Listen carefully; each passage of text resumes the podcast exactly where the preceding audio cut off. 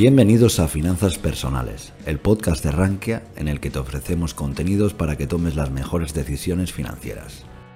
No olvides que puedes seguirnos a través de estas plataformas o a través de nuestro blog, en el que publicamos todas nuestras novedades y que puedes encontrar en la descripción.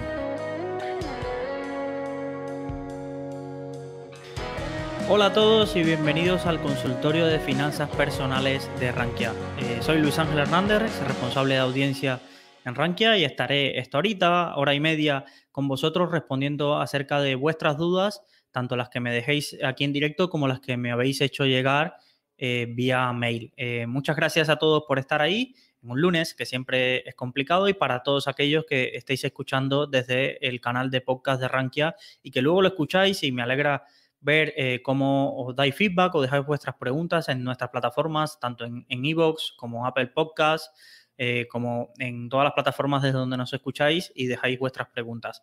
Ya sabéis, este consultorio de finanzas personales no soy yo el protagonista, sino sois vosotros y vuestras preguntas. Desde lanzar, no siempre diré eh, que tengo una respuesta para todo. Cuando no lo sé, intentaré deciros dónde podéis buscar y encontrarlo pero eh, ya os digo, hola Cristóbal, hola a todos los fieles del canal e intentaré eso, mientras vais dejando vuestras preguntas, intentaré daros un poco de visión acerca de en qué situación estamos y un poco cómo veo los mercados e incluso un poco de, la situación actual que estamos ahora. Eh, primero que todo, espero que, hayáis presentado la renta. Ojalá os haya salido a devolver, pero si no y estáis escuchando, recuerda que si no la quieres presentar, este es el último mes, así que adelante con ello, preséntala y revisa bien eh, las deducciones fiscales que te puedas aplicar o no. Yo este año me he retrasado, la verdad. Generalmente soy de los, de los que estoy ahí matándome por el primer día y luchando con la plataforma que no va pero, pero la verdad que, no, que, esta, que este mes lo tendré que hacer esta semana, a ver si saco un poco de tiempo y hago, y hago la declaración de la renta.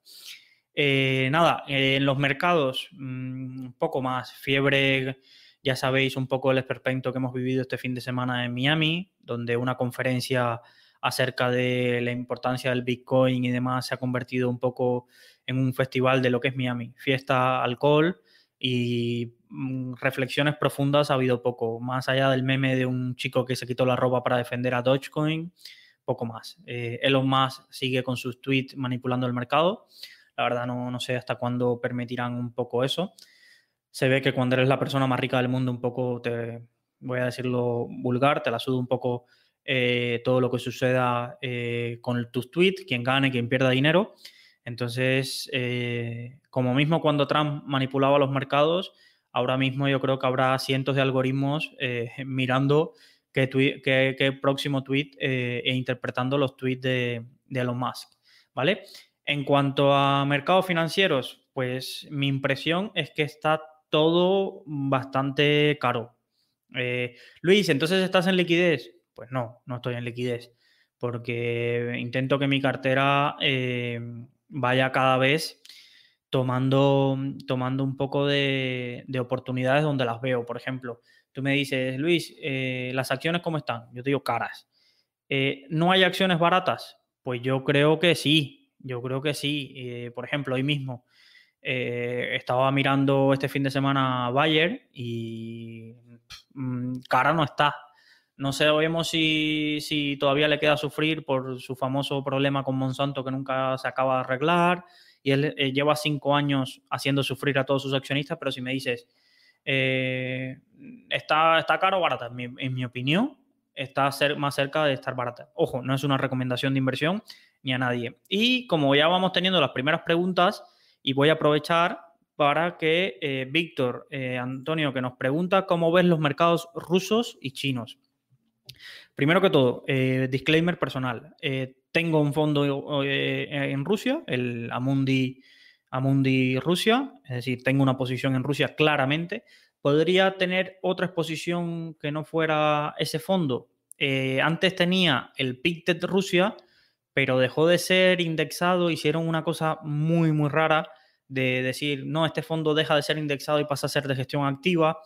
No me gusta si eh, no tenía equipo muy especializado en eso y demás, y, la verdad no, me gustó un poco esa visión, eh, que, quizás luego pueda ser el, mejor fondo del mundo, pero yo preferí eh, irme a otro fondo que tuviera un poco más de track record y me fui al, a la Mundi Rusia y allí en la Mundi tenía un equipo que si bien no está...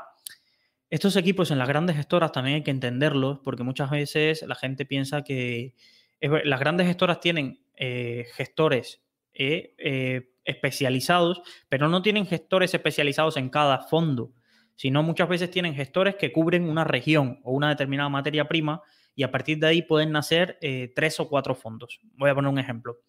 Eh, Echiquier, Le Financier del Echiquier, tiene un gestor especializado en, inversión temática y ese mismo gestor es el que lleva el Echiquier eh, de inteligencia artificial, el Echiquier del World Leader eh, lleva ahora el Echiquier eh, Spaces, eh, enfocado en exploración espacial y compañías de ese sector. Entonces, muchas veces la gente confunde y piensa que cada gestora tiene un gestor especializado. Entonces, los gestores de este Amundi, además de ese fondo, llevan varios fondos relacionados con Europa del Este y ese tipo de exposición. Llevan, creo, más de 10 años en ese fondo y, y por eso me fui ahí.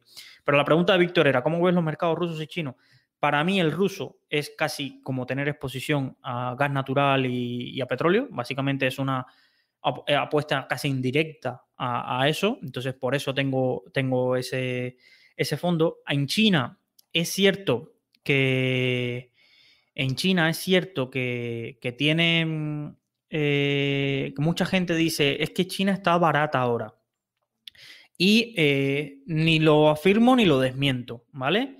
Pero solo lo quiero poner en perspectiva. Es decir, eh, ¿el mercado chino eh, eh, ha caído? Sí, ¿vale? Y os voy a enseñar un gráfico de uno de mis fondos preferidos, ¿vale? Fondos, voy a, ahora, ahora os lo comparto y a los que estéis escuchando desde, desde, el, desde el podcast, os diré que estaré hablando de, por ejemplo, del Fidelity China Consumer, o el Fidelity, eh, algunos de los fondos de Fidelity enfocados solo en China. Después podemos ir a ver a fondos asiáticos que son un poco más eh, generales, ¿vale?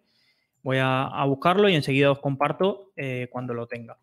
Por ejemplo, el China Focus Fund de... Vale, aquí lo tengo ya localizado y os lo muestro, lo muestro enseguida. Voy a ir a, renta, a periodos un poco más cortos de tiempo y ahora enseguida eh, os muestro y para los que estáis en podcast os, muestro un poco qué ha pasado con el fondo. Vamos allá.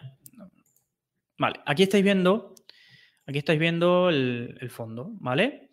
Y si vemos en 2020, sobre todo a finales, este tipo de fondos cayó un 9%, la categoría mirar eh, la despeñada que se da, ¿vale? Eh, y, ya no os voy a hablar de los últimos tres meses que también ha caído eh, y demás, ¿vale? Entonces, eh, pero pongámoslo en perspectiva. Es decir, aún así, casi todos los fondos, ¿vale? Casi todos los fondos o están cerca de máximos históricos o están un 10 o un 15% por debajo de los máximos históricos, ¿vale? De los fondos. Entonces, no son fondos donde estemos viendo eh, grandes caídas para mm, que, puedan un poco eh, decir, vale, este es el momento sí o sí de entrar en China y demás. Ha habido caídas y, es lógico, es decir, casi todos los fondos de China están sobreponderados en tres o cuatro compañías, en JD.com, en Alibaba, en Tencent, en Baidu.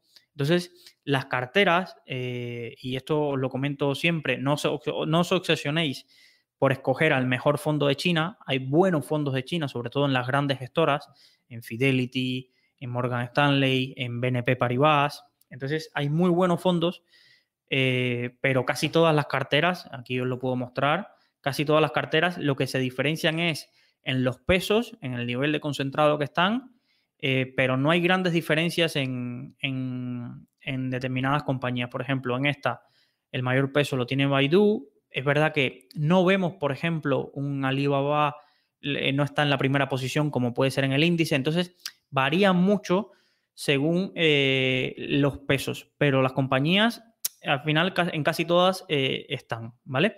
os quiero mostrar este fondo y dirá, no, Luis, quizás este fondo lo ha hecho mal. Vamos a mirar otro fondo de China para que veáis casi que estamos en, la, misma, en la misma situación o, un ETF. Por ejemplo, vamos a eh, buscar un fondo de larga capitalización, un ETF de larga capitalización de China, ¿vale? Y os mostraré lo mismo. 2019 y sobre, sobre todo 2020 y 2021 muy flojitos. Entonces, ¿por qué ha llamado tanto la atención China y muchos están con el ruido de que China está barato y demás? Es que todo ha subido, todo.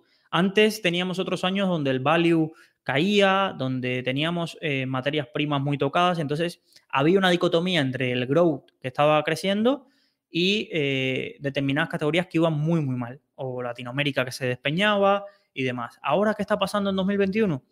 Que Mm, la mayoría del mercado está subiendo. Incluso las growth, compañías de crecimiento del Nasdaq eh, que estaban sobrevaloradas, que han caído, es verdad que este año tampoco ha sido perfecto, tampoco ha sido, eh, eh, ha sido más en un grupo de 20, 25 compañías que sí han caído desde máximos casi un 50%, pero es porque simplemente estaban sobrevaloradas o estaban a más de 50, 60 veces ventas o una locura así. Eso es, eso es imposible de que, de que la valoración fuera así, pero, pero lo que os quería mostrar es que China, si me dices, eh, es un momento para crear posición, yo lo llevo, llevo un poco de China, pero en un fondo asiático de pequeñas compañías. Evidentemente, al menos te voy a decir, ¿está en máximos históricos? Pues no. Incluso eh, eh, ha caído alrededor de eso. Casi todos los fondos están un 15, un 20%, o quizás con un 20 me he pasado, con un 10% por abajo del, de, máximos históricos que alcanzaron a finales de 2019, principios de 2020, pero, pero no, es, no es está excesivamente barato y tiene sus causas, es decir, al final al mercado toda esta incertidumbre acerca de si los ADRs eh, chinos van a poder seguir cotizando, si las sanciones van a seguir existiendo, si el Partido Comunista va a seguir eh, interviniendo decisiones empresariales como la salida a, bolsa del holding, de la excisión de Alibaba eh, en la parte de pagos, pues todo esto afecta. Entonces, evidentemente, yo creo que es un sitio en el que hay que estar. Si no estás, creo que podría ser un buen momento para iniciar posición. A mí me gusta iniciar posición cuando no lo tengo demasiado claro en un país, en algo que sea regional y, te expones a China de una determinada forma, pero no te la juegas todo un all-in en China, ¿vale?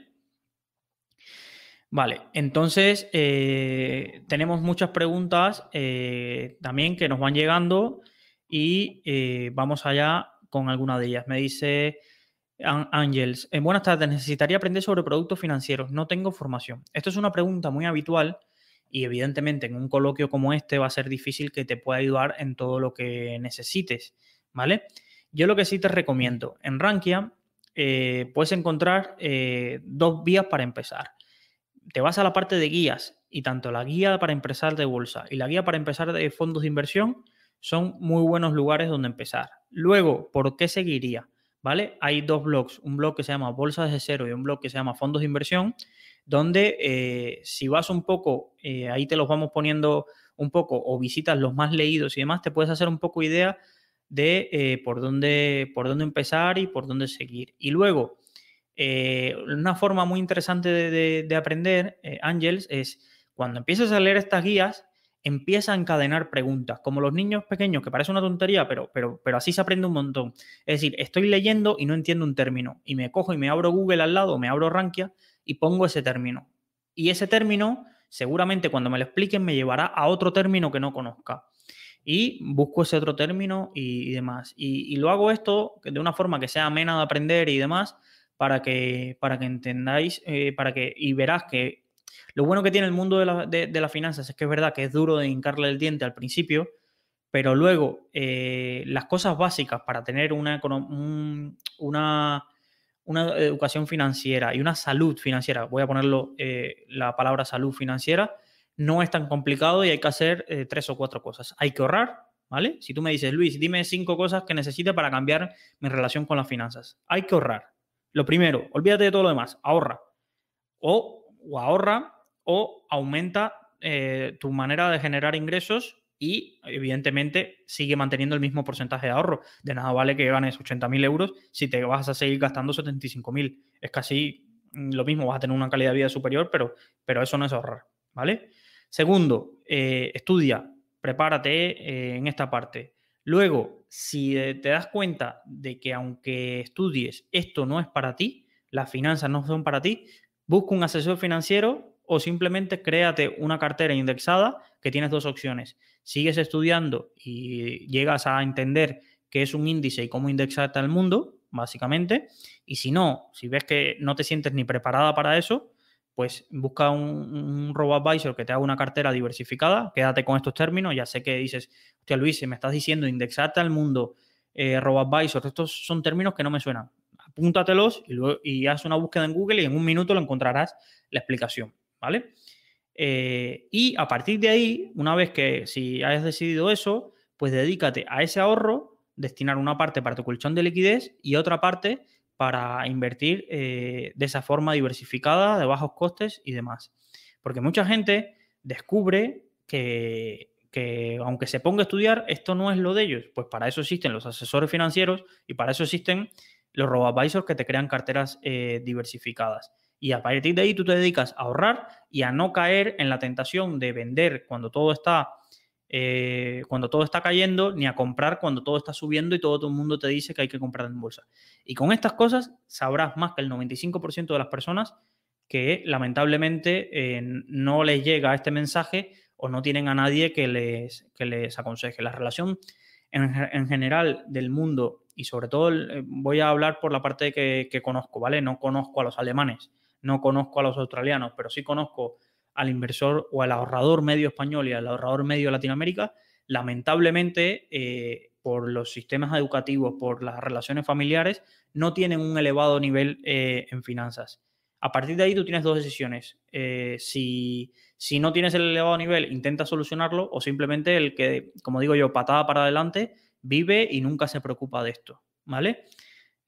Cada uno con lo que sea feliz. Hay gente que dice, es que preocuparme de finanzas a mí me genera un estrés prefiero eh, lo que gane, lo meto en la cuenta corriente y me da igual la inflación, me da igual eh, que me cobren comisiones en los bancos ahora, todo eso me da igual. Yo simplemente no quiero tener una preocupación más en mi vida.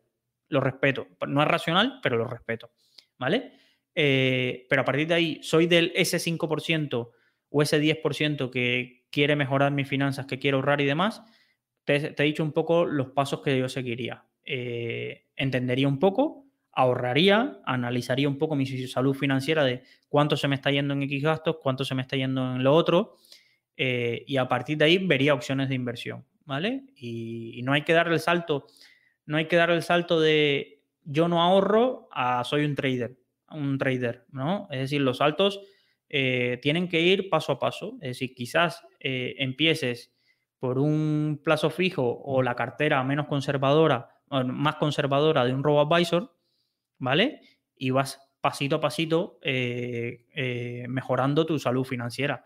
No os obsesionéis de primeras crearte tú mismo una cartera indexada con un poco en inmobiliario, un poco en esto. Esto es complejo y tienes que entender un poco, si no, no fuera una carrera y si no, si no, no existieran asesores financieros. Si esto fuera sencillo, no, no existieran asesores financieros. Pero también os digo, no hace falta un premio Nobel para tener una cartera eh, diversificada y, al menos obtener la rentabilidad del mercado, que es la que obtienes indexándote, ¿vale? Eh, y a partir de ahí, ahorra e invierte periódicamente. Voy a seguir con las preguntas, espero haber ayudado a Ángels.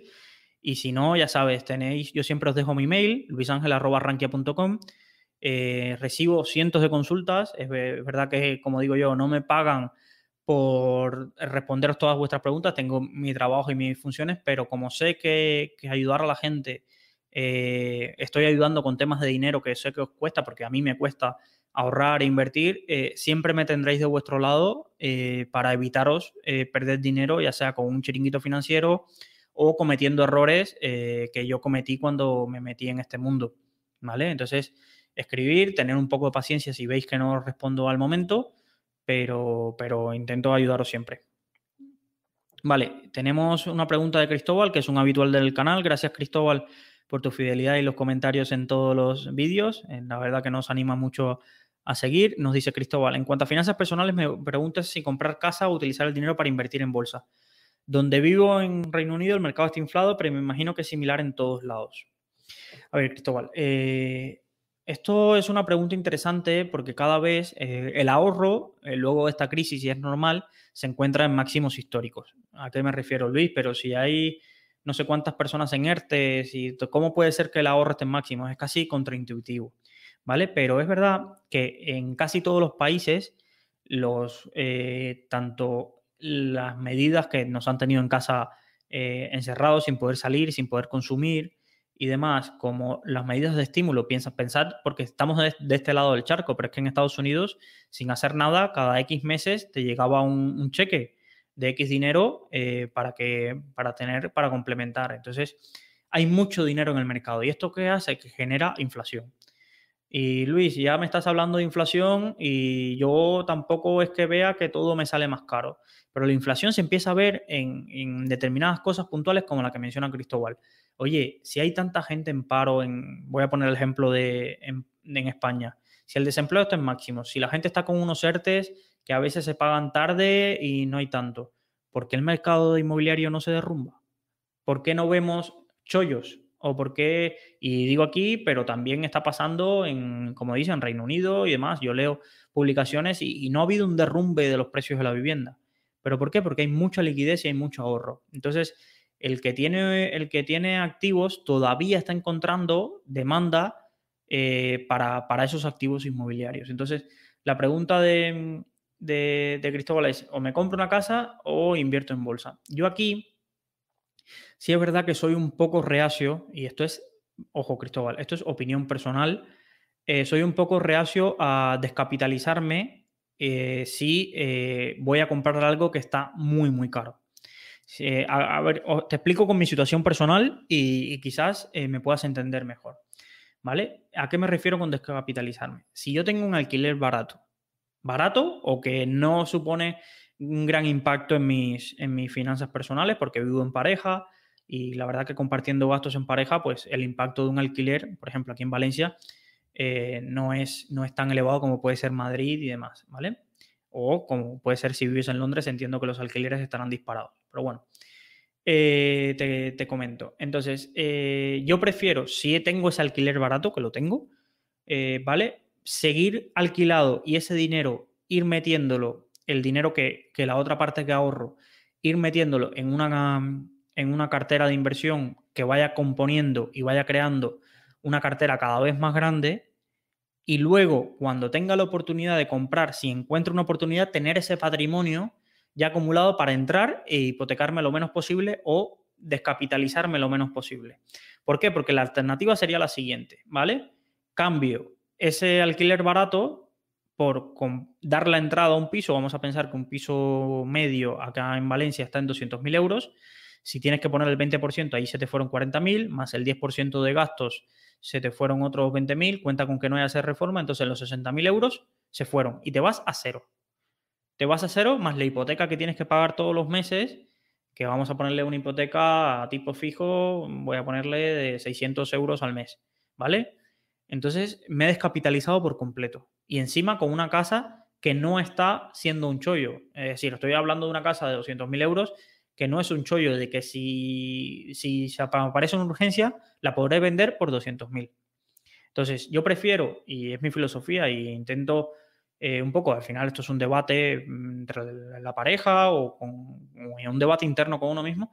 Yo prefiero ir creando esa cartera de inversión y ir todo lo que ahorro invirtiéndolo. Eh, cada vez intento invertirlo en lo que veo más barato para crear esa cartera y creando un patrimonio bastante amplio para si en un momento encuentro un chollo, eh, por ejemplo, oye, yo no tengo prisa, espero, espero mi casa ideal, espero y voy mirando, tengo un alquiler barato y en el momento que encuentre, si con 50.000 euros eh, no me descapitalizo porque he logrado ahorrar un, patrimonio mayor y encima cubro todos los gastos de la entrada, pues perfecto.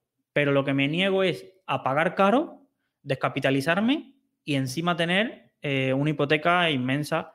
Entonces yo ahí eh, soy partidario y sobre todo para los que sois más jóvenes y tienes buenos salarios, soy más partidario de crear esa bola de nieve amplia y, luego hacer, eh, entrar en una hipoteca e incluso con los dividendos de esa cartera amplia, ir amortizando una parte de, ir destinándolo a esa parte de, hipoteca. Es mi visión, ¿eh? Pero también sé que estoy hablando para un porcentaje de la población que puede ahorrar o que tiene un buen salario y demás. Me puede estar escuchando otro que me dice, sí, Luis, eh, no me fastidies, que tengo, yo gano mil euros, me dejo 500 en alquiler, 200 en comida, y ahora 50 en luz y tal, y tú me vas a decir que ahorrando 200 euros vas a crear un patrimonio, bola de nieve para comprarme un piso, claro, me tendría que comprar el piso de aquí a 20 años. Pues sí, lamentablemente para ese tipo de perfil, eh, la solución que estoy dando quizás no le vale, pero es que, es que la verdad que, ese tipo de perfil, eh, vuelvo al lado de Angels, eh, es decir, ese tipo de perfil lo que tiene que intentar es analizar si puede eliminar ciertos gastos, es casi imposible porque no encuentras cosas más baratas, pero intentar ver cómo a través de formación o a través de, de eso mismo, quizás Cristóbal, que, entiendo que, habrá sido a Reino Unido eh, por mejoras salariales o de trabajo, ver cómo hacer crecer los ingresos, porque ya te digo, con, con euros va a ser muy difícil que puedas ahorrar para incluso para la entrada a la casa eh, y va a ser muy difícil que ahorres una cantidad importante para que te pueda generar ese, esa inversión en bolsa eh, unas rentabilidades interesantes. Lo que sí yo me niego es rotundamente y mm, perfectamente llevo dos años esperando y era de lo que pensaba que iba a caer con la pandemia, iba a caer mucho el mercado inmobiliario, pero me niego a pagar eh, 300.000 euros por un piso de 80 metros. Mm, me niego.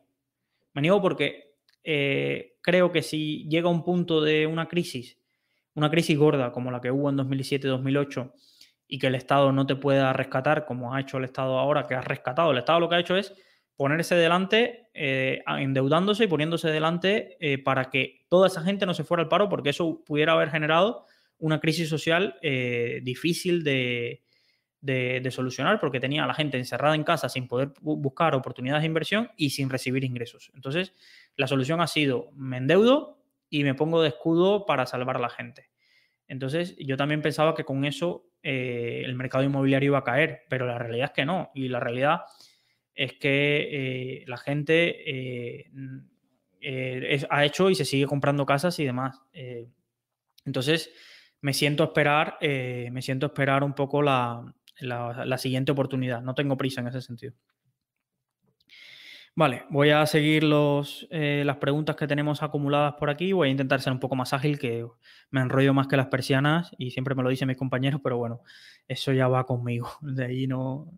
Yo siempre le digo, quieren más en lo bueno y en lo malo porque no. Intento acortar, pero entonces muchas veces me siento que si acorto no doy la mejor respuesta y no estoy valorando bien el tiempo que estás dedicando a estar aquí en directo eh, para uno. Me pregunta Ahmed, eh, los mercados árabes, ¿cómo lo veis? Esto es curioso, Ahmed, porque mi, mi TFM, eh, mi TFG, uy, que no tengo TFM, no tengo máster, eh, fue relacionado con fondos de inversión islámicos.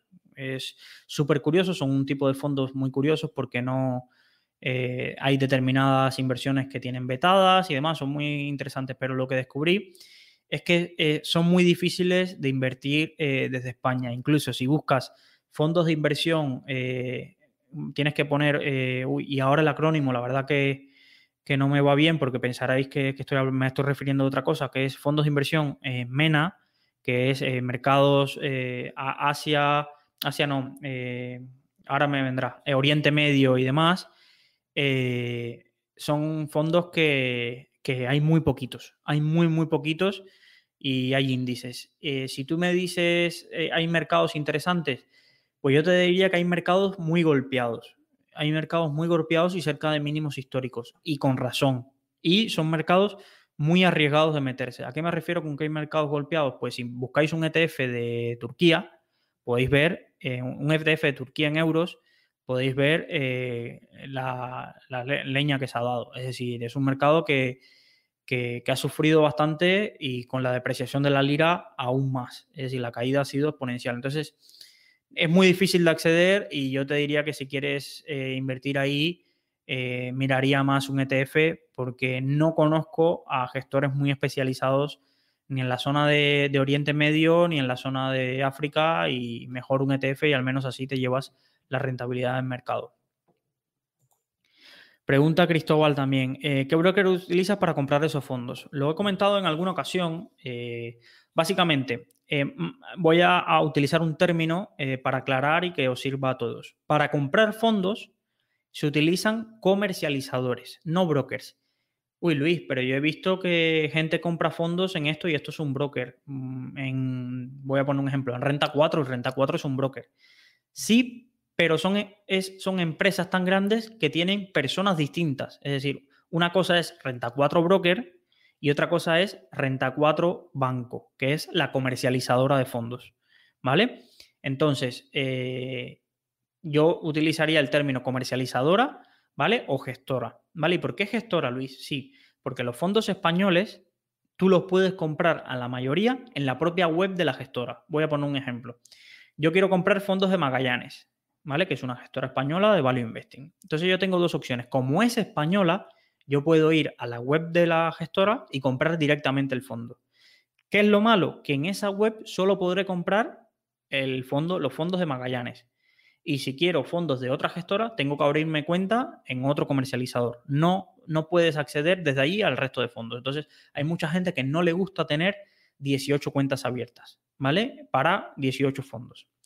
Entonces, eh, los comercializadores que te permiten acceder a un montón de fondos, generalmente quedándose una retrocesión que le cobran a la gestora. ¿Vale? Uy, Luis, ¿y por qué veo que alguna comercializadora, además de la comisión que me cobra el fondo, me cobran algo más? En algunos fondos encontrarás que la comercializadora te cobra algo más porque la gestora no le retrocede nada. Esto es como que vayas al corte inglés y el corte inglés te diga, vale, aquí hay tiendas en las que tú compras y solo pagas el precio de la tienda, pero hay determinadas tiendas que también están aquí, dentro del, centro comercial, pero que aparte de lo que te gastes ahí, yo te voy a cobrar una tarifa por comprar ahí. Y, tú le preguntas al corte inglés, ¿vale? ¿Y por qué? ¿Por qué tengo que pagar en esas tiendas? vale, porque en las otras tiendas de lo que tú pagas yo me llevo algo, aquí de lo que tú pagas para invertir en ese fondo, eh, la comisión que tú pagas para invertir en ese fondo, ese fondo o esa tienda no quiere darme nada. Y como no quiere darme nada, yo tengo que asegurarme que eh, voy a cobrar algo, ¿vale? Entonces, para ir directo a la pregunta, en España hay, alrededor de 15 comercializadoras. Las más conocidas para usuarios retail y las que más yo veo usar son Renta 4, EBN, Ironía Tech, MyInvestor, Bank Inter, Tresis, Selfbank y Mafre. ¿Vale? Que hay otras, sí, está OpenBank, eh, está GVC Gaesco, hay muchas más. ¿Vale? Os dije un poco las más usadas. Luis, pero todas son iguales. Eh, eh, sí y no. Es decir, por ejemplo, Renta 4 te ofrece mm, miles de fondos, de sobre todo gestoras internacionales, pero las nacionales o no te las ofrece o te pone comisión adicional y no ofrece fondos indexados. Vale, eh, MyInvestor te ofrece un montón de fondos, incluidos fondos indexados de Vanguard y de Fidelity, que no los encontrarás en casi ningún otro comercializador, pero no te ofrece clases limpias. EBN te ofrece clases limpias, eh, clases limpias y te cobra una comisión de custodia para la clase limpia, ofrecerte solo clases limpias. Ironía Tech eh, no te, te ofrece clases limpias, pero te cobra una suscripción mensual, una suscripción mensual o anual, que es una comisión que cobran ellos. Eh, y así podría estar mencionándote los pros y los contras de cada comercializador. ¿Vale? Entonces todos tienen sus pros y todos tienen sus contras. Vale, Luis, mójate más. ¿Cuál usas? Eh, yo voy a decir, yo utilizo Renta 4 por comodidad, tengo la oficina aquí al lado y porque en mi estrategia no hay fondos indexados. Si necesitara fondos indexados, utilizaría MyInvestor. Eh, es verdad que algún que otro fondo eh, me gustaría pasarlo a EBN para tener clases limpias, pero eso soy yo. En la oficina, eh, como conocidos, hay de todo. Hay personas con cuenta en Mafre, hay personas con cuenta en MyInvestor, hay personas con cuenta en EBN, en OpenBank. Entonces, no, no recomendaría. Yo os cuento un poco eh, lo que he hecho yo en mi experiencia personal.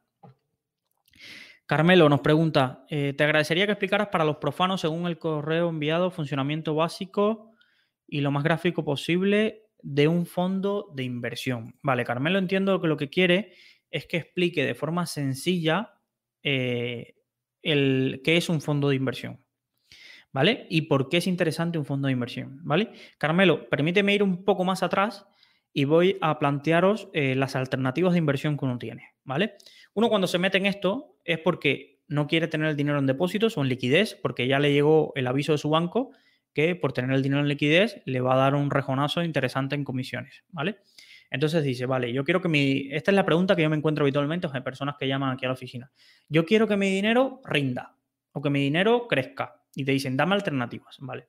Entonces, las alternativas que tú tienes es ponerlo en plazo fijo. Ya sabemos todos que los plazos fijos ahora no dan nada.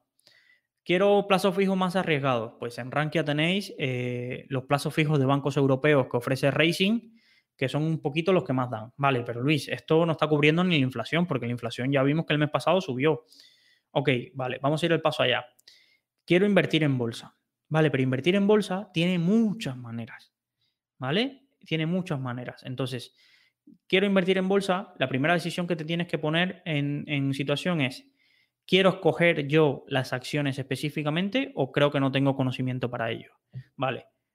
Si quieres escoger las acciones individualmente, tendrás que estudiar qué acciones compras y qué acciones no, y tendrás que profundizar en eso.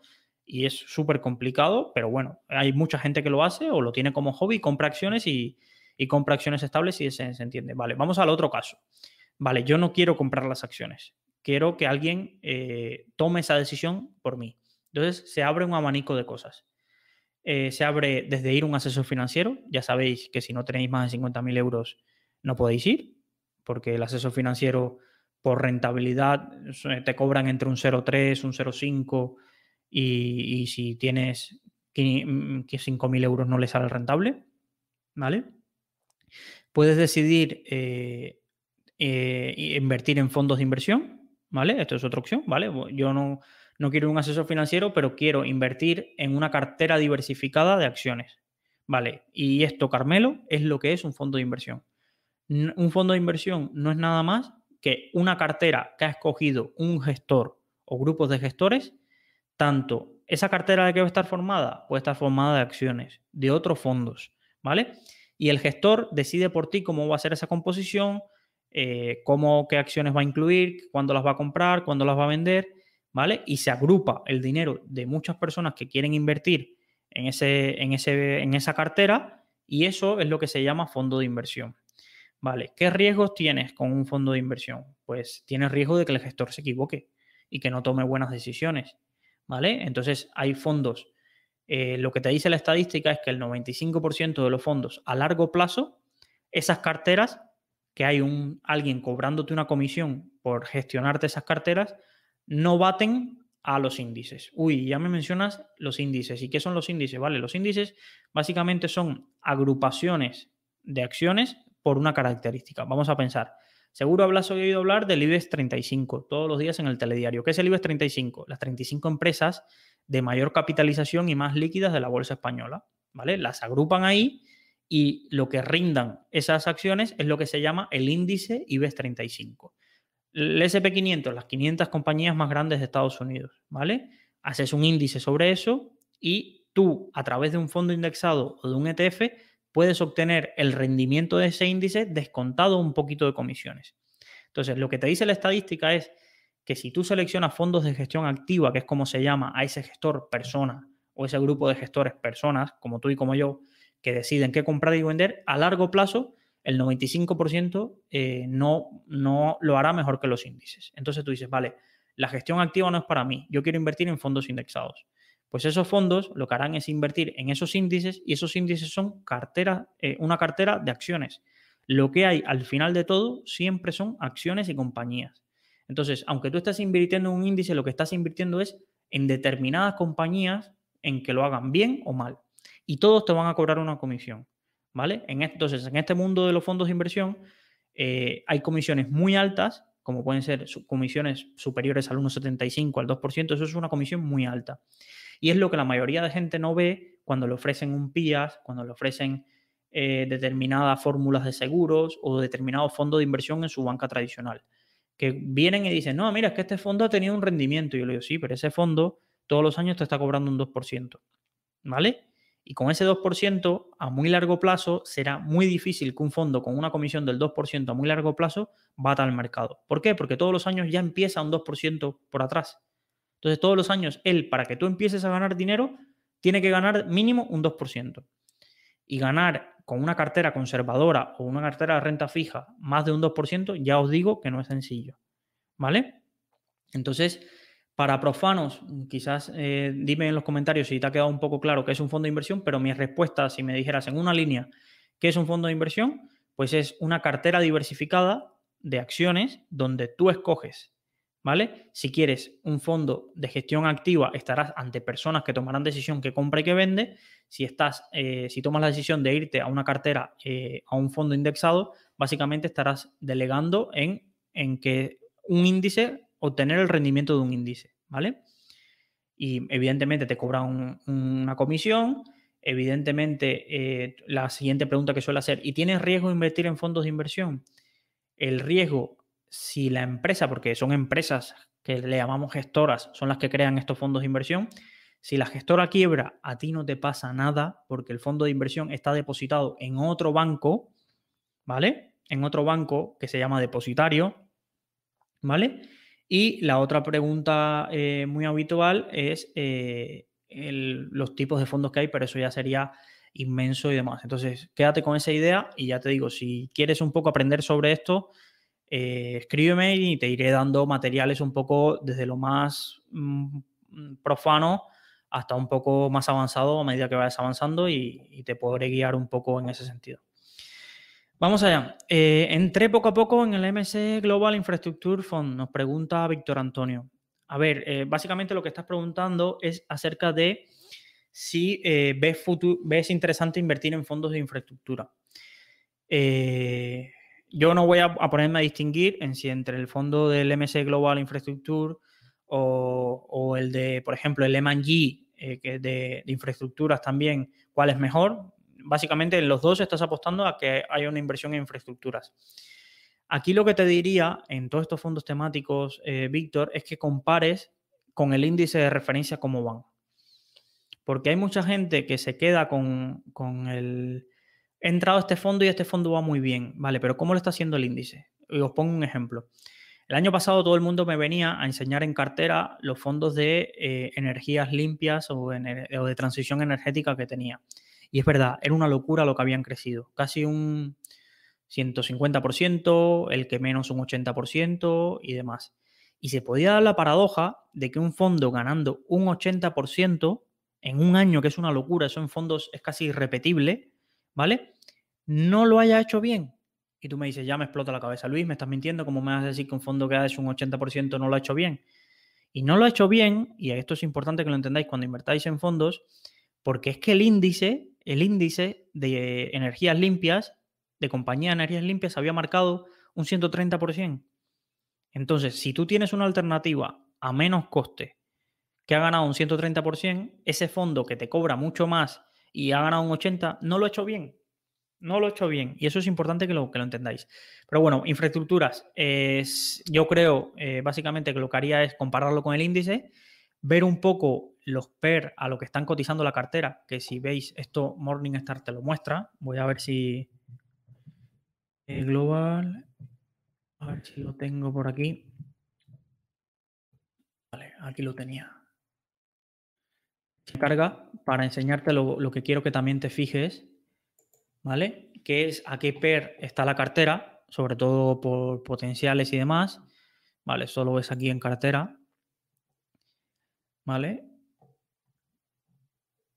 A ver, aquí ya veis que esto es un, fondo que sobre todo está atendiendo al value y de grandes compañías, ¿vale? Sobre todo está, en, eh, está diversificado entre Estados Unidos y, el resto del mundo, ¿vale? Y aquí son datos interesantes que a mí me gusta ver, ¿vale? Ya sabes que el fondo está, las compañías del fondo están a per 20, muy parecido a la categoría y al índice.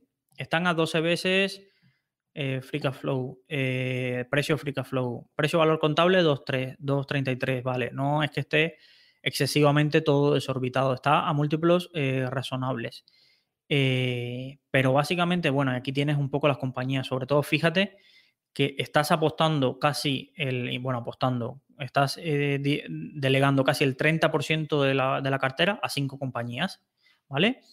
Está sobre todo American Tower de torres de telefonía y demás. Entonces, Eh, pero básicamente, fíjate este dato muy interesante. Esto es un poco más avanzado, Víctor, pero, pero creo que quiero que lo entiendas. El Active Share lo que nos está diciendo es cuánto se parece el fondo al índice. ¿Vale? Mientras más cercano a 100, más, más diferente o más peculiar es la cartera del fondo con respecto al índice de referencia. Y mientras más baje de 100 hacia abajo, más parecido es al índice. Ojo con esta cifra en este fondo y tenemos que compararla con otros fondos de infraestructura a ver si pasa lo mismo, ¿vale? Y cuál es la media. Porque puede ser básicamente que esto sea muy parecido al índice, ¿vale? Pero básicamente la duda que tú tienes es si esto irá bien o irá mal. Eh, no tengo la, bola de cristal, pero sí entiendo que entraste por ello pensando que el plan de infraestructuras de, Biden va a entrar dinero a este sector. Eh, no eres el único que lo está pensando. Hay varias, eh, por ejemplo, eh, las gestoras, este tipo de fondos cada vez está apareciendo más. Y cuando están apareciendo estos fondos es porque hay dinero pidiendo, pidiendo que se cree este tipo de activo. Entonces, vigila un poco esto, mira a ver si hay algún ETF y cómo se ha comportado con respecto al ETF de esto y si de verdad genera valor. Pero básicamente lo, que estás haciendo es una apuesta a que las compañías de infraestructura vayan bien y que ese plan eh, sea algo común en varios países, porque si te fijas, no solo necesitas que Estados Unidos vaya bien, sino compañías eh, fuera de Estados Unidos como Vinci eh, que también vayan bien. ¿Vale? Ángels nos pregunta, repite el tema de las guías. Ángels, guía de fondos de inversión, guía de bolsa, la puedes encontrar en Rankia, aquí, ¿vale? Te digo muy fácil, las tienes aquí, ¿vale?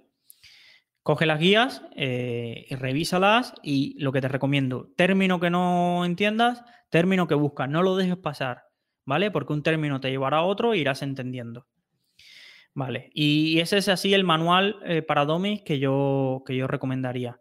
Eh, RoboAdvisor, eh, tenemos un artículo de eh, qué es un RoboAdvisor en Rankia, te lo recomiendo, búscalo y también te lo explicamos todo. Es que casi en Rankia vas a encontrar artículos de estos empezando desde cero, casi todos los que, los que los que necesites. Eh, ojo también, no, es, no te va a costar cinco minutos.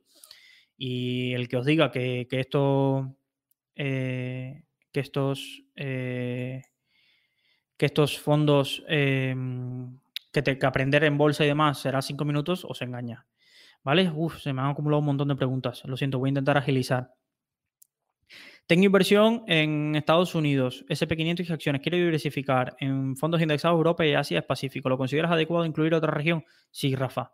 Es decir, yo, por ejemplo, en mi cartera personal, eh, Estados Unidos pesa bastante menos eh, que lo que pesa en el MSCI World. Y es una opción mía personal porque creo que en los próximos, pero eso es personal, ¿eh? eso cada uno tiene su visión. Yo creo que los próximos 30 años o 20 o 15, Estados Unidos lo hará bien porque tiene, la economía está pensada americana para que vaya bien, porque rápidamente ajusta. Mm, pensamos la crisis de 2008 donde casi el sistema financiero se vino abajo, o la crisis del coronavirus, cómo están recuperando los niveles de empleo. El mercado de Estados Unidos es muy elástico y yo creo que, recupera muy bien, pero yo creo que los mayores crecimientos los veremos eh, incluso fuera de Estados Unidos y me gustaría tener posiciones.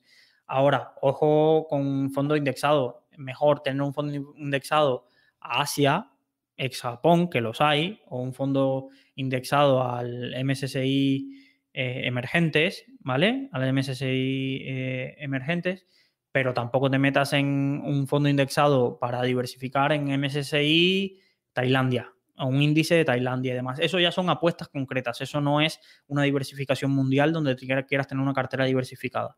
Entonces yo soy muy favorable incluso que para el que no se quiere complicar se monte una cartera estilo MSCI AGWI, que es un término complicado, pero no es nada más que mezclar una proporción de un ETF o un fondo indexado a la MSCI World y un fondo indexado a, emergentes, ¿vale? Y con eso eh, y aportaciones periódicas y aportaciones extraordinarias cuando haya grandes caídas de 20%, 25%, muy difícilmente que te vaya mal y es una estrategia súper sencilla y de que el 90% de las personas necesitarían menos de una semana para entender y para aplicar mucho menos.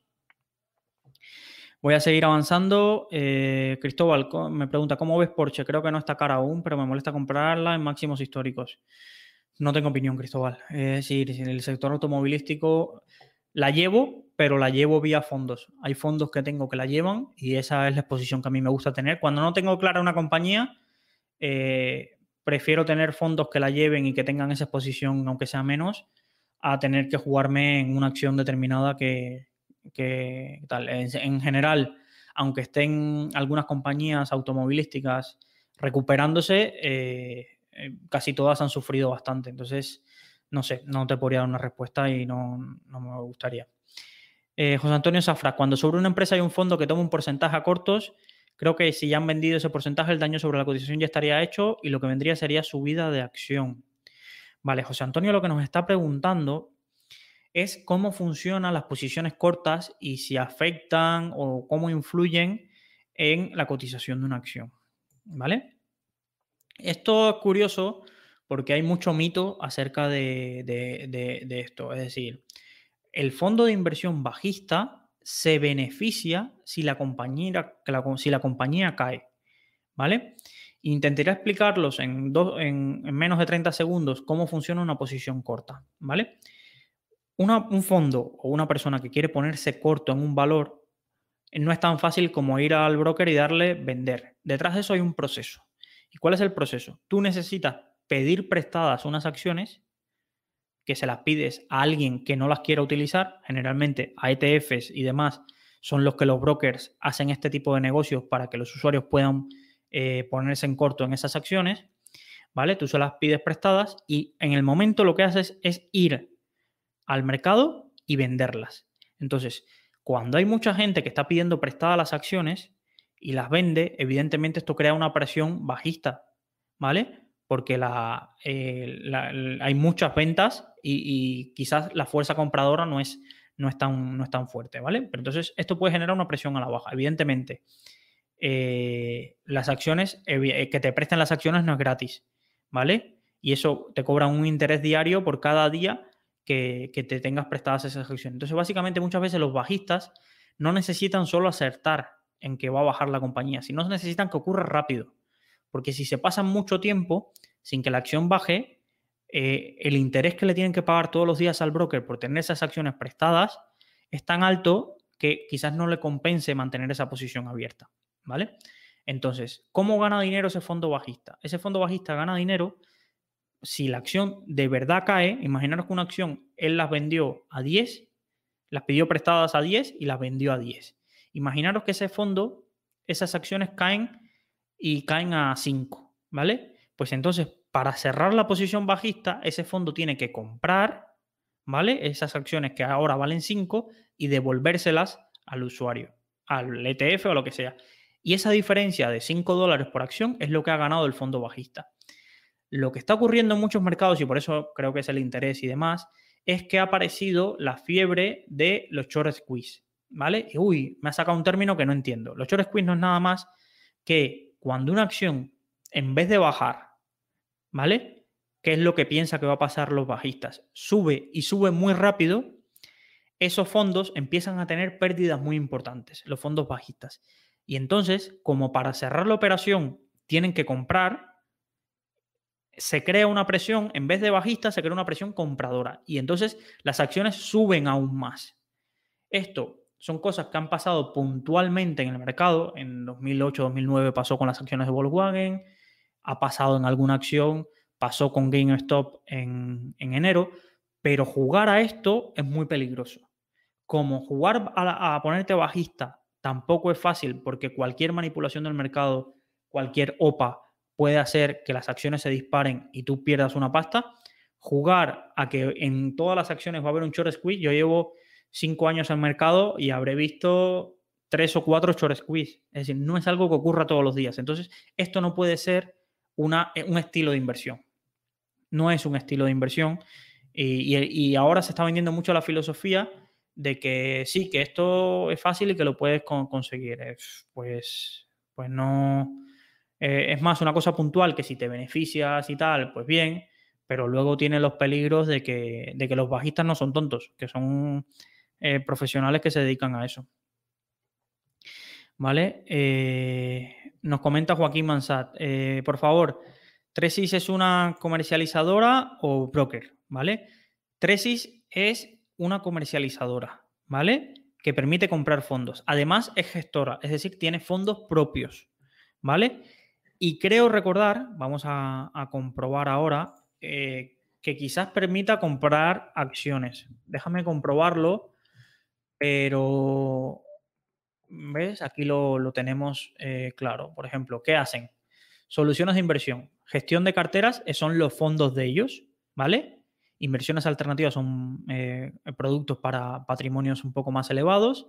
Asesoramiento no independiente son fondos que ellos te recomiendan, pero se llevan una parte. Asesoramiento independiente, ellos son los que te cobran y no te cobran los fondos. Y luego tenemos intermediación y productos, ¿vale? Intermediación y producto Aquí eh, lo tenemos. Entonces, lo que nos dice es, esta es la parte de comercializadora y te lo dice aquí. Con tres es que puedes comprar 8.000 eh, fondos de inversión, pero parece que también tiene renta variable y renta fija, es decir, podrás comprar acciones también. Entonces, tiene una parte que funciona eh, como, como broker. Vamos a la siguiente pregunta. Creo que estoy cogiendo carrerilla y a ver si llego a la mayor cantidad de preguntas. ¿Por qué cobra, Fernando Amat, por qué cobra ETFs una cuota tan alta y en qué consiste este tipo de dividendos? Uy, son preguntas eh, distintas, eh, Fernando. Si, eh, voy a intentar explicar. Los ETFs, entiendo que pones FTs, pero entiendo que es ETFs, ¿vale? Los ETFs en sí no cobran no cobran grandes comisiones, ¿vale? Incluso es la solución más barata para invertir eh, en determinados tipos de activos son los ETFs. Incluso más baratos que los fondos indexados, que se parecen pero no es lo mismo, ¿vale? Eh, son muy baratos. ¿Qué ETFs son caros? Los de cosas raras. Mientras más raro tú quieres que sea el índice en invertir, como es más complicado crear esa cartera y darle seguimiento, eh, más caro será. Por ejemplo, yo quiero un ETF de bonos brasileños o quiero un ETF que invierta en Vietnam. Primero, ojo si lo encuentras, ¿vale? Y segundo, ese tipo de cosas, como tienen alto coste para la gestora que crea el ETF, suelen ser caros, muy caros, más barato que un fondo, pero ya se puede acercar la comisión al 0,80, 0,90, que para un ETF que no hace un análisis, sino que compra el mercado y ya está, eh, puede ser, eh, puede ser Mm, considerarse caro. Luego me preguntas por cómo son los dividendos de un ETF. Los ETFs, al igual que los fondos de inversión, pueden ser de dos tipos, de acumulación o de distribución. Los de acumulación básicamente es que, es que los dividendos que ellos cobren de las compañías en las que invierten, hay una mosca que va pasando por aquí, tenemos un, oyente más, eh, pero los, los dividendos que cobran ellos de las compañías, ¿vale? Eh, lo reinvierten en el fondo. Lo reinvierten en el fondo y tú no ves dividendos. Favorable que todos esos dividendos que tú cobras eh, tienes que pasar todos los años por Hacienda, porque cobras ese dividendo. Si lo acumulas, ese dividendo eh, crece tu participación y crece el patrimonio del ETF, pero no, no va a ti, ¿vale? No, no, no, no, no te impacta fiscalmente, ¿vale? Los de distribución es como las acciones. Ellos una vez al trimestre, una vez al, semestre, una vez al semestre, acumulan todos los dividendos que han cobrado y reparten dividendo a todos los partícipes del, ETF. ¿Vale?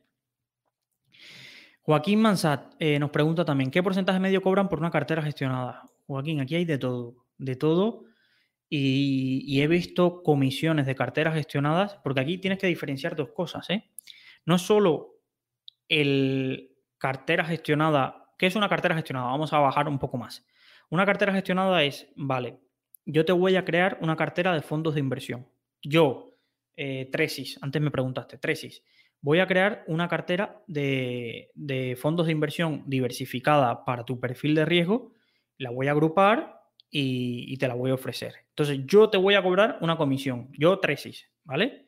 Pero además, recuerda que esos productos en los que invierte la cartera tienen su comisión. Entonces, no te puedes quedar solo con la comisión que te cobra el comercializador por crearte esa cartera o el asesor financiero, sino que piensas que después atrás hay otra comisión. Y puedes encontrarte desde carteras gestionadas por 0,5, 0,7 a 1% o más. Y después súmale el coste de, los fondos de la cartera. Entonces, Esto míralo bien, míralo bien y, compara. Todas las entidades tienen carteras gestionadas, ¿vale? Entonces, eh, compara cada uno y, y, sobre todo carteras similares. Mientras, y esto también tenlo en mente, mientras más renta variable le metas a esa cartera gestionada, más retrocesiones va a cobrar la entidad, ¿vale? Porque los fondos suelen ser más caros y entonces más incentivo tendrá a bajarte lo que cobran ellos de cartera gestionada. Pero si tú te metes una cartera de renta fija donde ellos no ven un duro porque las retrocesiones son tal, puede ser que esa, cartera gestionada sea eh, eh, más elevada. ¿Vale? Eh, voy a la siguiente pregunta que tenga por aquí. gracias, Carmelo me da las gracias. Diego Rodríguez nos pregunta algo muy interesante. Luis, yo creo que la estrategia core satélite puede ser muy interesante. Eh, Diego, es un término un poco más avanzado, pero intentaré explicarlo. ¿Vale? Eh, una estrategia core satélite es una estrategia donde tú dices, vale, yo tengo el 100% de mi patrimonio, ¿vale? entonces lo que voy a hacer es, si ya yo sé que si invierto en fondos indexados voy a tener la rentabilidad del índice, ¿vale? ¿Vale? Ni más, ni más ni menos, voy a tener la rentabilidad del índice, meto el 80% de mi patrimonio en esos fondos indexados para obtener la rentabilidad del mercado. ¿Vale? Eso es la parte que se llama core de cartera. ¿Vale? Y luego utilizo una, cartera de ese 20%, 10 o del 5, depende del peso que le quieras dar, que le llamo satélite. ¿Vale? Que es donde intento utilizar fondos de gestión activa o estrategias o acciones donde voy a, intentar generar un poco más que lo que me da el índice. Y así intento optimizar mi rendimiento. Es un término un poquito más complejo, lo sé. Sé que hay muchas personas que están iniciándose y me dicen, se habrán quedado ahora así un poco en, el aire, pero creo que para nivel medio y demás eh, me habrán entendido y puede ser interesante. Incluso eh, mucha gente cuando da ese pasito más adelante de decir, vale, ya yo me he creado mi cartera de fondos indexados y demás, pero quiero esa, tengo ese mm, de crearme una cartera eh, más pequeñita de gestión activa o, comprarme acciones por mí mismo. Entonces, utilizar este tipo de estrategias pues puede, ser, puede ser interesante. Eh, nos pregunta Roberto, eh, ¿recomiendas abrir un plan de pensiones en un robo-advisor? Vale, aquí voy a hacer directo. Lo, malo de los planes de pensiones es que le han dado un hachazo duro, ¿vale? Es decir, también voy a la estadística. Es decir, antes tú tenías 8.000 euros desgravables en planes de pensiones, pero había una estadística por ahí que más del eh, uno de cada 10 o dos de cada 10 eran las únicas personas que se aplicaban todos los años esa deducción de 8.000 euros. ¿Vale? Entonces estaba, pero nadie se la aplicaba completo. Eso lo han bajado ahora. Eh, eso lo han bajado ahora a, eh, a 2.000 euros. ¿Vale? Pero ¿qué va a pasar? Han abierto otra cosa que son los planes de empleo de empresas que lo que quieren fomentar es que las propias empresas contribuyan en una parte de la remuneración del trabajador a planes de pensiones. Y hay robo-advisors que se están moviendo y esos tienen hasta, creo que hasta 10.000, hasta 10.000 euros desgravables. Entonces, hay muchos robo-advisors que se están moviendo para ofrecer este tipo de planes de empleo como alternativa a esa gente que se ha quedado un poco huérfano. Dicho lo cual, para un plan de pensiones a largo plazo, si vas a invertir en uno, que sea un plan de pensiones indexado o un plan de pensiones que te genere un robo-advisor. Porque a muy largo plazo las comisiones hacen un daño terrible.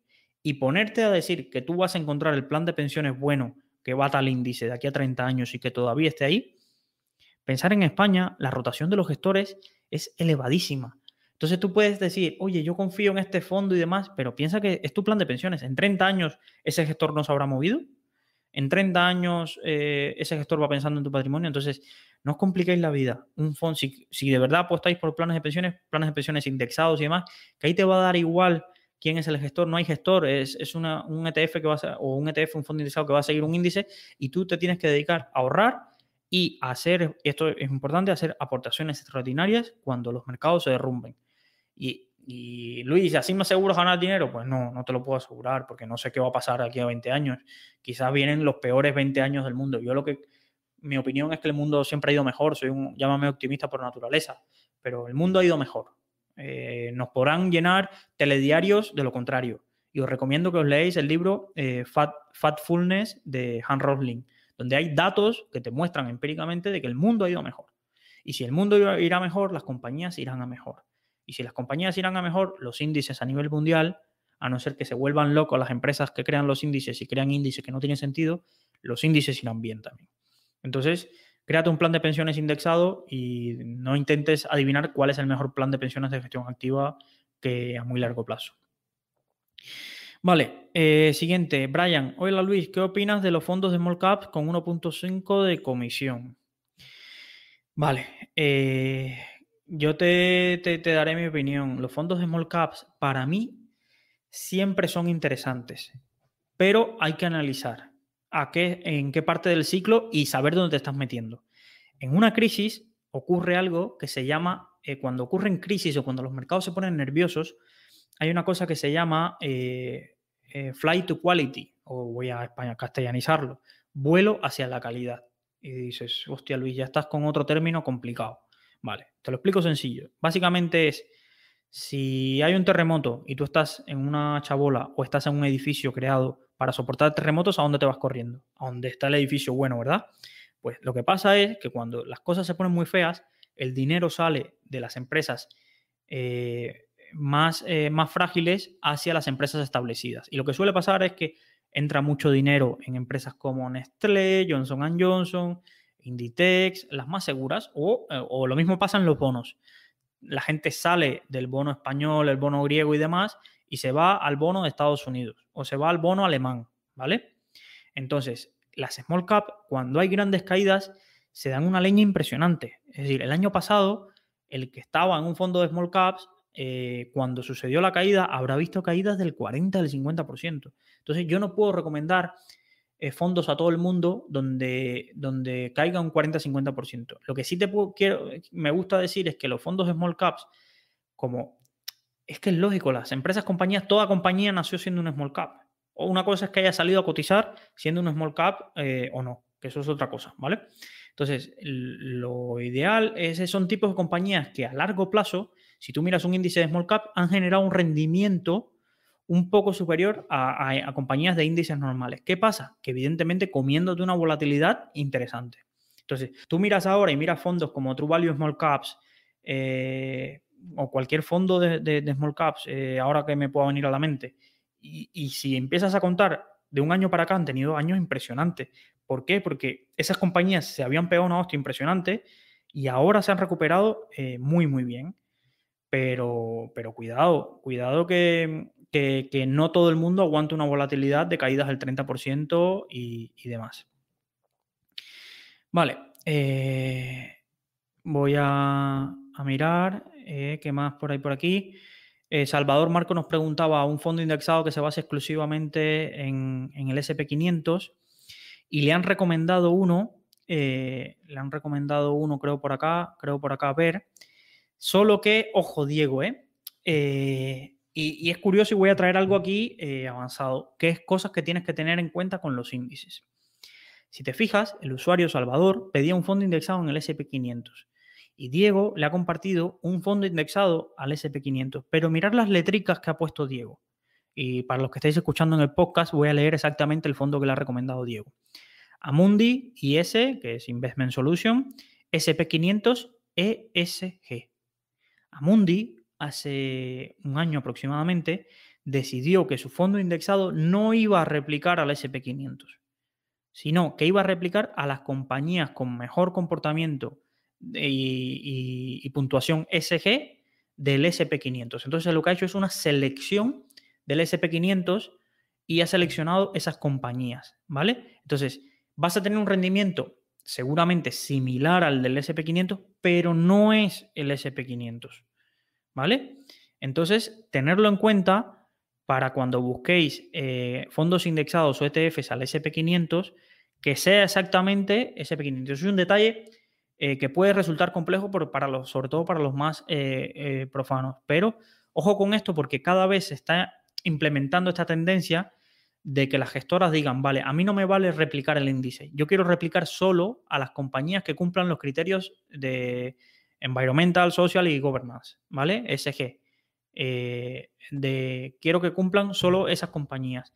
Y los, eh, eh, los fondos y ETFs están mirando para ahí. Entonces, tú me preguntas, fondos indexados para el SP500. Entonces, yo lo que haré es, voy a hacer lo que, haría, lo que haría en tu caso, que es buscarlo en Google y luego te, digo otra forma.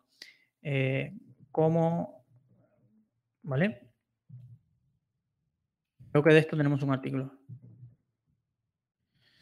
No sé si somos los primeros o no. Aquí están pagando por la búsqueda mucha gente, pero voy a mirar. Vale. Aquí tenemos eh, un artículo de un blogger muy conocido que es Gaspar, ¿vale? Y eh, a ver si ofrece los, los fondos, ¿vale? Creo que nos los comenta aquí. Vale, a ver si tenemos por acá. ¿Vale? Vale, aquí lo tenemos. ¿Cómo indexarse a la SP500 desde España? Cómo indexarse. Y aquí en este artículo eh, te lo voy a pasar eh, para no demorar mucho y para los que estén escuchando desde el podcast, eh, cómo indexarse al SP500 de España, buscar ese artículo y, ahí lo tenéis, ¿vale? Entonces os paso ese, os paso el, artículo para que podáis verlo. ¿Vale? Entonces, no lo quería hacer muy largo, espero que os haya gustado este consultorio. Ha sido de eh, un poco la, duración habitual. Estaré frecuentemente, será más común para celebrar un poco el canal de YouTube. Y ya saben, si tenéis alguna duda, luisangel.rankia.com. Ahí podéis encontrarme y estaré encantado de responder vuestras dudas. Espero que os haya gustado. Si es así, eh, os pediría darle al like o suscribirse al canal para que podamos ganar y eh, ganar un poco de visibilidad y llegar a más personas en que podamos ayudar. Al final somos, como digo yo, un grupo de frikis hablando de finanzas. Y eh, nada, eh, os dejo también con la recomendación que hace Alex Godoy, que es muy buena, que dice, cuidado con los bancos que tienen carteras gestionadas de fondos propios que invierten en otros fondos. Terminas pagando triple comisión y no barata. Esto es decir, que muchas veces entras a un banco y tiene, te dice que tienes, te crea una cartera de, de fondos de tecnología. ¿vale? Y tú te crees que estás invirtiendo en fondos de tecnología y en vez de meterte el mejor fondo o uno de los mejores fondos, te incluyen uno de la casa. Y uno de la casa que lo que hace es replicar al índice, básicamente, pero con comisiones más elevadas. Entonces, cuidado con esos bancos donde cuando te ofrecen una cartera gestionada, veas que la mayoría de los fondos son fondos de la casa cuando existen otras alternativas a esos, a esos fondos. Y muchas gracias, Alex Godoy, por, por comentar esto porque es un punto importante, ¿vale? Y sin más, eh, espero que os haya gustado, ya sabéis, y eh, nos vemos en una próxima ocasión. Un abrazo y feliz tarde a todos. Si te ha gustado este contenido, recuerda que puedes estar al día de todas nuestras novedades suscribiéndote a cualquier plataforma desde la que nos escuches o a través de nuestro blog en Rankia que te dejamos en la descripción.